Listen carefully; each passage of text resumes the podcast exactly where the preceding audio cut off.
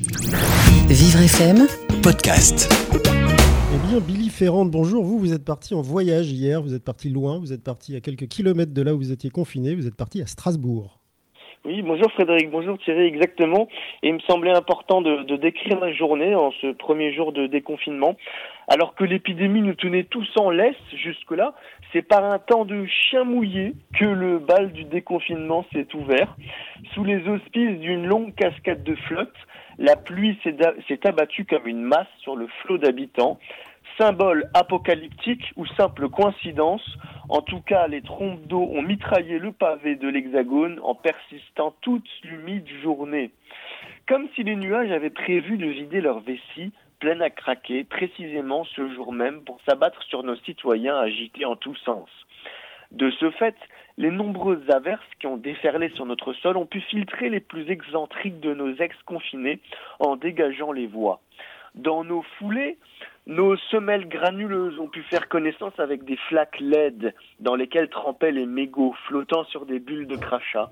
On avait sans doute imaginé plus romanesque comme retour à la normale. Quoique, bien loin d'être idyllique, ça n'a pas empêché le cadran horaire de tourner aussi bien que le commerce.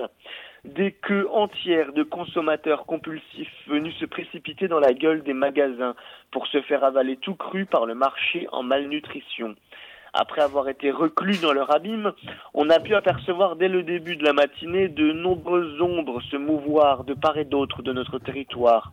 Des parasites plus ou moins excités devant la devanture des magasins, depuis bien trop longtemps fermés. C'est limite si on en retrouvait quelques-uns la langue collée sur la vitre à force de faire du lèche-vitrine. Ça grouillait de files d'attente plus longues les unes que les autres, parmi lesquelles la nuée d'acheteurs venait courageusement faire ses coquettes emplettes. High-tech, sportwear, lingerie, il y en avait pour tous les goûts. Enfin, pas tout à fait, puisque la saveur d'habitude dégagée par les restaurants et les fast-foods n'a pas encore ressuscité.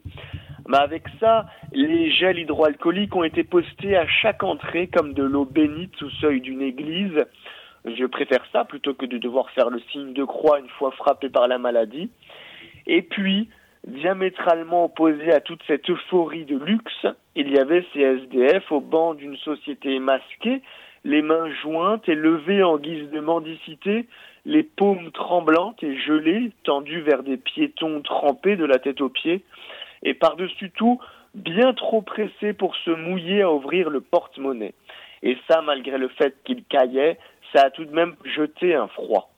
En résumé, pas de tapis rouge déroulé, ni de confettis lancés à tour de bras, mais plutôt des mines moites et luisantes, ainsi que des yeux plissés sous la douche d'un ciel capricieux, deux mondes différents qui ne vivent pas exactement la même chose, mais ça, on le savait déjà. Quoi qu'il en soit, confinés outragés, confinés martyrisés, mais confinés à demi libérés à demi seulement. Euh, on continue de, de, faire attention et on vous retrouve, euh, Billy Ferrand, demain pour euh, un nouvel instant suspendu. Vivre FM podcast.